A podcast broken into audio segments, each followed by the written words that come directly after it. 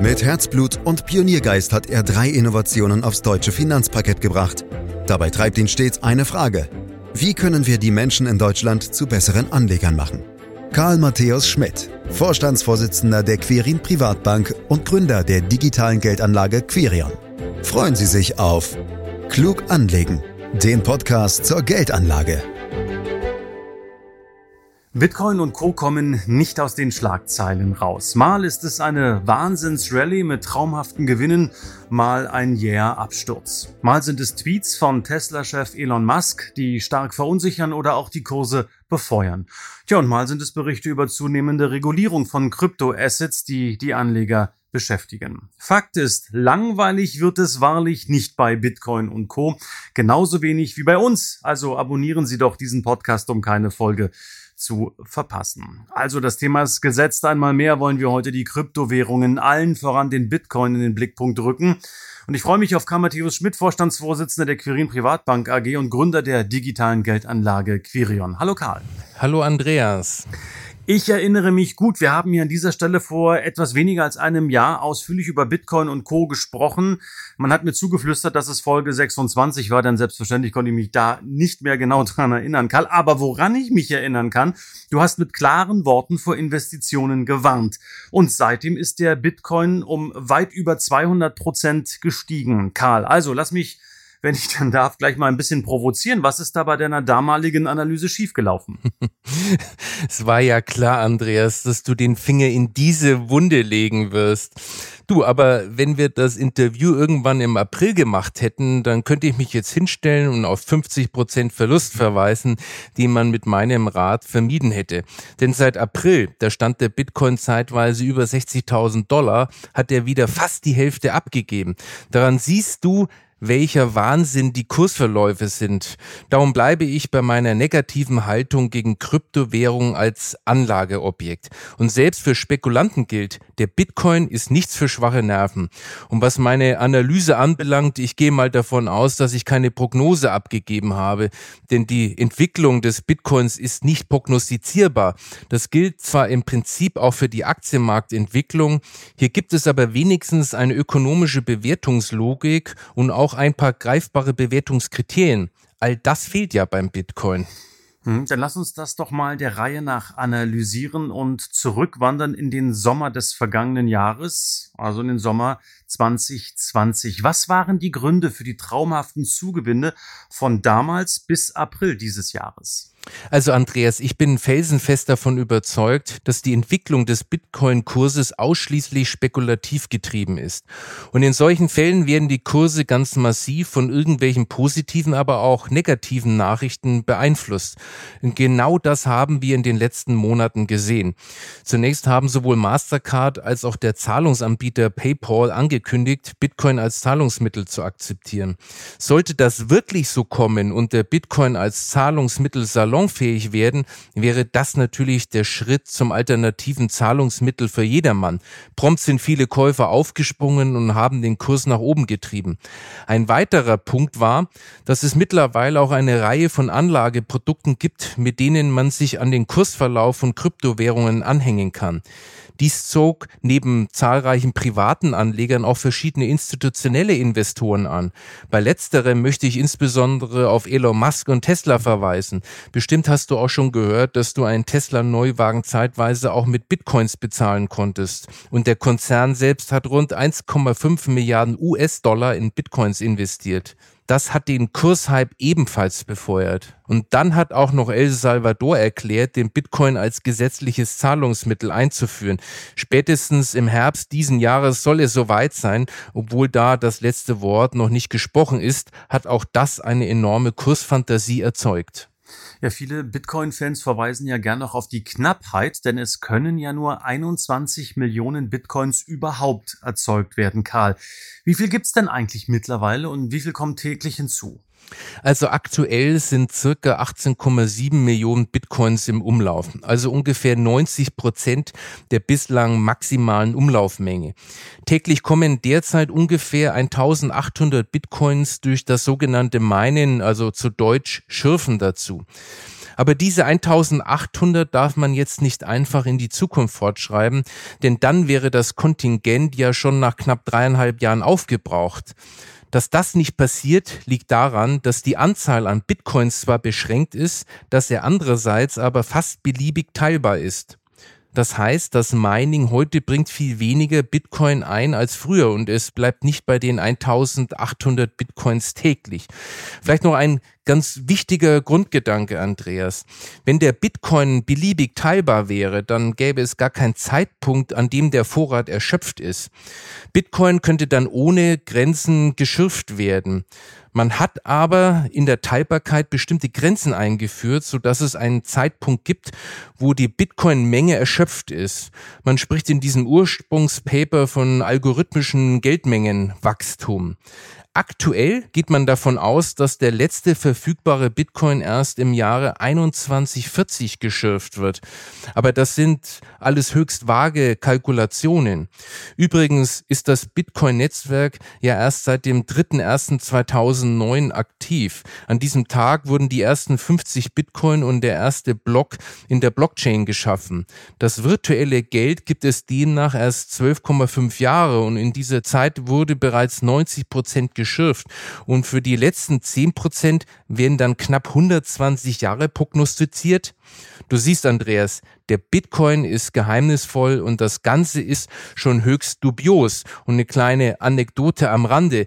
Der oder die Entwickler des Bitcoins traten unter dem Pseudonym Satoshi Nakamoto auf und wer dahinter steckt, ist bis heute nicht bekannt und das gefällt mir irgendwie nicht und beunruhigt mich ein bisschen. Na, vielleicht steckt ja Karl Matthäus Schmidt hinter Satoshi Nakamoto. Wer weiß. Das wäre schön, mein Lieber. Dann wäre ich ja Milliardär. Äh, ja, ich glaube noch mehr. Also äh, bei diesen Kursen, das ist schon irre, was da in den vergangenen Jahren möglich war.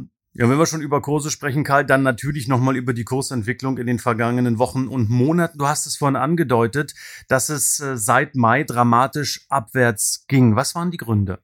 Ich sagte es ja bereits, der Bitcoin ist äußerst schwankungsanfällig. Wenn Kurse stark spekulativ getrieben sind, reagieren sie extrem auf kleinste Ereignisse, oft auch auf die lächerlichsten Nachrichten. Ein Grund für den Absturz zum Beispiel war die Erkenntnis von Elon Musk, dass die Herstellung von Bitcoin wahnsinnig viel Strom verbraucht. Das war doch eine der lächerlichsten Meldungen überhaupt. Elon Musk, der sicher alles andere als ein Dummkopf ist, realisiert erst jetzt, dass der Bitcoin viel Strom verbraucht. Als er das in einen Twitter-Nachricht brachte und außerdem bekannt gab, dass Tesla deshalb nun keine Bitcoins mehr zur Bezahlung annehmen wird, rutschte der Bitcoin wieder ab. Ein weiterer Grund war die Befürchtung einer strengeren Regulierung. Insbesondere China sieht den Bitcoin mittlerweile kritisch. Drei chinesische Finanzmarkt- und Bankenverbände haben kürzlich vor dem Bitcoin gewarnt und die chinesischen Behörden haben Mining-Farmen geschlossen. Und das zeigte schon Wirkung. Mhm. Nochmal zurück zu Elon Musk. Das war ja in der Tat eine reichlich späte Erkenntnis von ihm und ich kann mich dran erinnern, da gab es viel, viel Kopfschütteln, auch in den Märkten und den Marktteilnehmern. Da geht's natürlich um das Thema Nachhaltigkeit, Megatrend, sehr gehypt das Thema, nicht nur in diesem Jahr. Kann man denn Bitcoins nicht auch mit grünem Strom aus Wasserkraft oder Solarenergie erzeugen? Natürlich, angeblich passiert das ja auch schon. Doch die Anzahl der Bitcoin-Schürfe, die auf nachhaltigen Strom setzen, dürfte noch in der Minderheit sein. Denn grundsätzlich muss der Strom ja billig sein, sonst ist das Bitcoin-Schürfen nicht attraktiv. Daher sitzen die meisten Bitcoin-Miner in Ländern wie zum Beispiel China oder Russland, wo der Strom sehr billig ist. Aber in China liegt der Anteil der Stromerzeugung mit Kohlekraftwerken nach wie vor bei knapp 70 Prozent. Trotz Investitionen in erneuerbaren Energien. Und in Russland wurden bereits stillgelegte Kohlekraftwerke wieder in Betrieb genommen, um den Energiehunger der Bitcoin-Schürfer zu befriedigen. Andererseits gibt es in Paraguay Bitcoin-Mining-Unternehmen, die Strom zu 100 Prozent aus Wasserkraftwerken beziehen. Auch in Norwegen gibt es solche Ansätze. Wie viel Bitcoin tatsächlich mit Strom aus regenerativen Energien erzeugt werden, ist aktuell aber nur sehr schwer zu sagen. Aber es ist, glaube ich, noch ein langer Weg, damit die Bitcoin-Produktion wirklich nachhaltig ist. Dazu kommt, dass das Nachhaltigkeitsargument ja letztlich auch nicht wirklich stichhaltig ist. Denn der Energieverbrauch ist ja real und die Energie fehlt dann halt woanders. Und solange niemand sagen kann, worin der eigentliche Mehrwert des Bitcoins für die Gesellschaft besteht, sollte meiner Meinung nach der Strom aus regenerativen Energien für Sinnvolleres genutzt werden als zur Bitcoin-Produktion, gerade auch im Sinne der Nachhaltigkeit. Mhm. Zweiter Punkt neben der Nachhaltigkeit, den du vorhin schon angesprochen hast, war das Thema Regulierung. Bei vielen Kryptofans besteht ja die Angst, dass Notenbanken oder Regierungen den Bitcoin oder auch andere Kryptowährungen einfach, wenn ich so sagen darf, per Order die Mufti verbieten könnten. Ist das eigentlich möglich? Nun, Andreas, das hört man immer wieder mal. Zuletzt kamen aus Indien, Nigeria und Russland solche Befürchtungen. In Malaysia wurden zum Beispiel Bitcoin-Minen beschlagnahmt und die Computer wurden mit Straßenweizen zerstört. Auch bei den Chinesen kann man hierbei alles andere als sicher sein.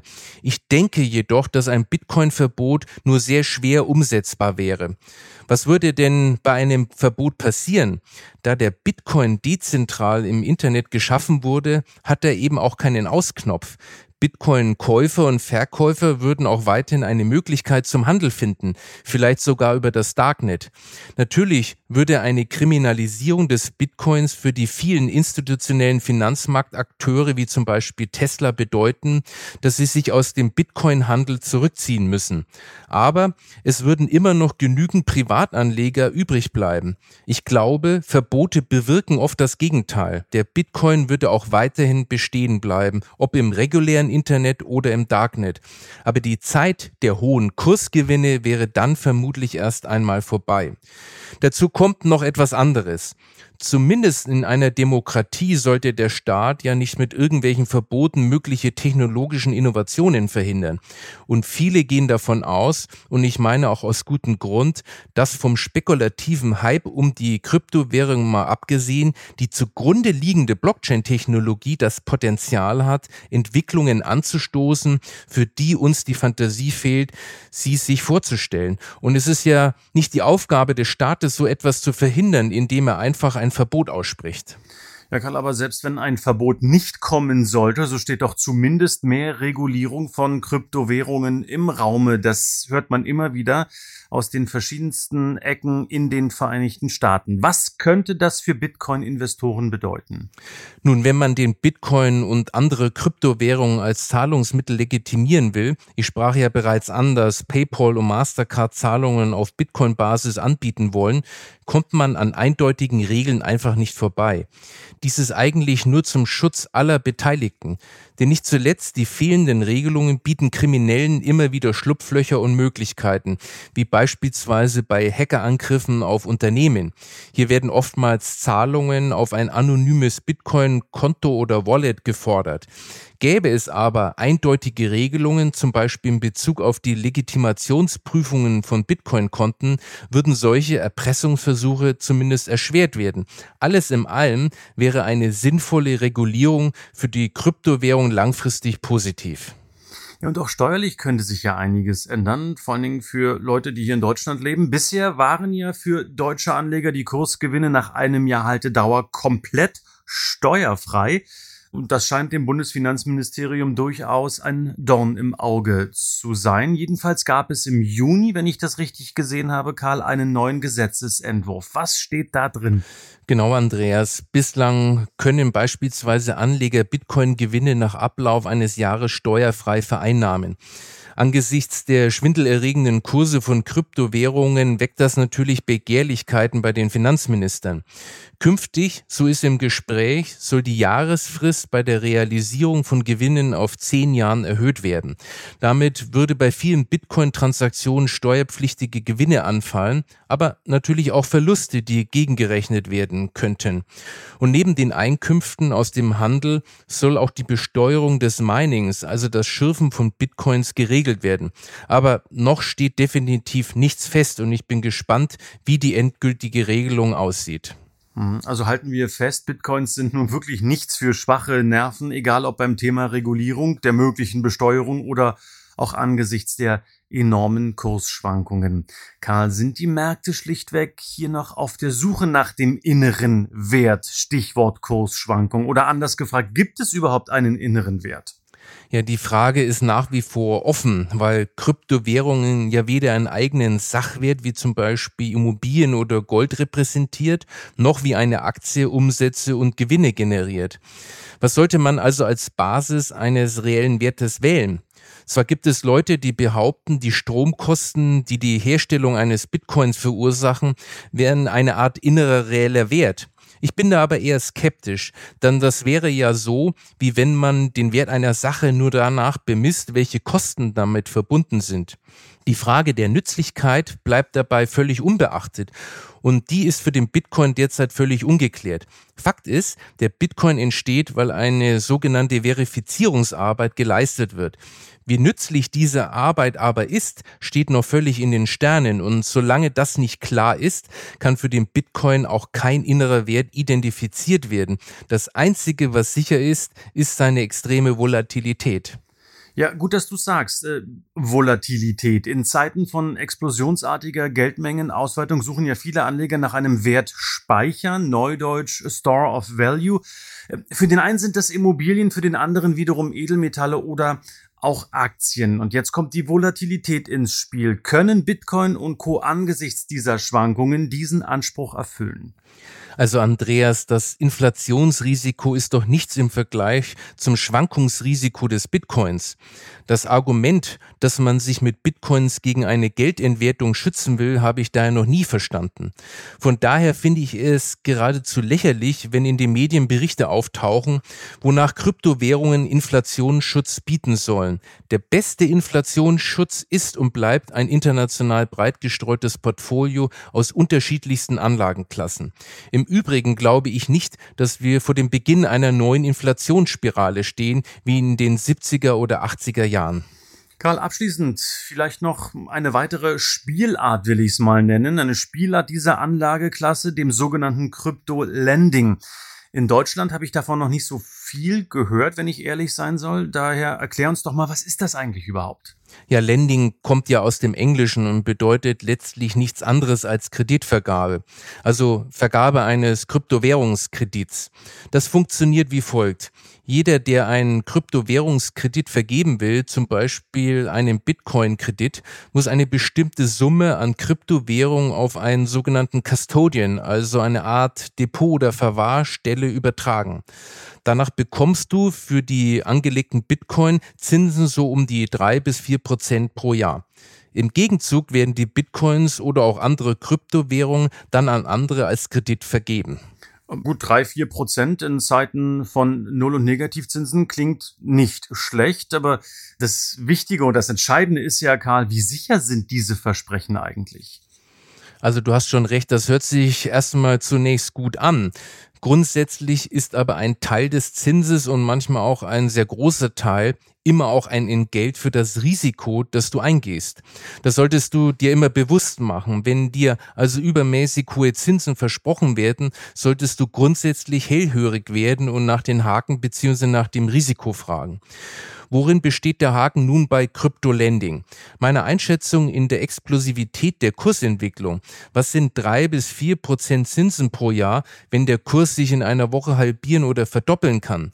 Dazu kommt natürlich auch der grundsätzliche Aspekt der Einlagensicherung. Die Absicherung von Kryptowährungseinlagen bei Lending-Plattformen ist gesetzlich nicht geregelt und es gelten ausschließlich die Bedingungen der jeweiligen Plattform. Und von daher würde ich die Finger eher davon lassen. Also ich merke schon, Karl, ähm, sowohl bei der ersten Antwort gleich zum Start vorhin, als auch jetzt hier bei der letzten, die Kryptos und du, ihr werdet in diesem Leben wohl keine Freunde mehr. Aber natürlich gibt's dennoch Interessenten und Menschen da draußen, die sagen, Mensch, zumindest ein Stück weit will ich doch mal probieren, was es damit auf sich hat. Also, wer dennoch Interesse hat, Karl, sich zumindest mit kleinem Summen diesem Thema zu nähern, welchen Rat hast du hier parat? Also Andreas, du tust mir wirklich äh, Unrecht. Ich finde nämlich dieses Thema höchst spannend. Ich sage nur, Kryptowährungen sind noch kein ernstzunehmendes Anlageinstrument. Als Vehikel, um zu spekulieren, sind sie dagegen fast perfekt. Wo sonst kann man sein Geld innerhalb einer Woche verdoppeln oder halbieren. Das heißt aber andererseits, wenn überhaupt, nur mit kleinen Summen beteiligen, die nicht wehtun, wenn sie verloren sind. Da sind wir uns in der Tat einig. Kleine Summen Dann bekommt man mit, wie das ganze Thema funktioniert, hat, wie man so schön neudeutsch sagt, auch ein Stück weit Skin in the Game, also die Haut steckt mit drin und man kann vielleicht auch eine Menge über Bitcoin und Co lernen, denn die Kryptowährungen sind natürlich viel, viel mehr als nur Bitcoin. Da gibt's ja noch einige, die durchaus auch den Anspruch haben, künftig mehr Wert für Wirtschaft und für Abläufe, Lieferketten etc bringen zu können. Ganz herzlichen Dank, Karl Matthäus Schmidt, für diesen Podcast für Bitcoin und Co. Meine Damen, meine Herren, Sie können diesen Podcast gern abonnieren. Sie können ihn jeden Freitag anhören, aber auch jeden Samstag, Sonntag und auch werktags, wo und wann auch immer Sie wollen. Sie können uns gern bewerten und natürlich auch weiterempfehlen. Mehr Infos unter www.quirinprivatbank.de. Mehr Fragen sind selbstverständlich auch möglich unter podcast.quirinprivatbank.de. Dann freuen wir uns wie immer auch über Ihr Feedback zu diesem Podcast oder auch zu all den anderen. Herzlichen Dank hier und heute fürs Lauschen. Das war Klug anlegen. Der Podcast zur Geldanlage der Quirin Privatbank mit dem Vorstandsvorsitzenden Karl Matthäus Schmidt. Wir freuen uns über Ihre Rückmeldungen und Themenwünsche, die Sie uns gerne an podcast.querinprivatbank.de senden können. Die Querin Privatbank steht für echte Unabhängigkeit, da sie auf Provisionen und hauseigene Produkte verzichtet.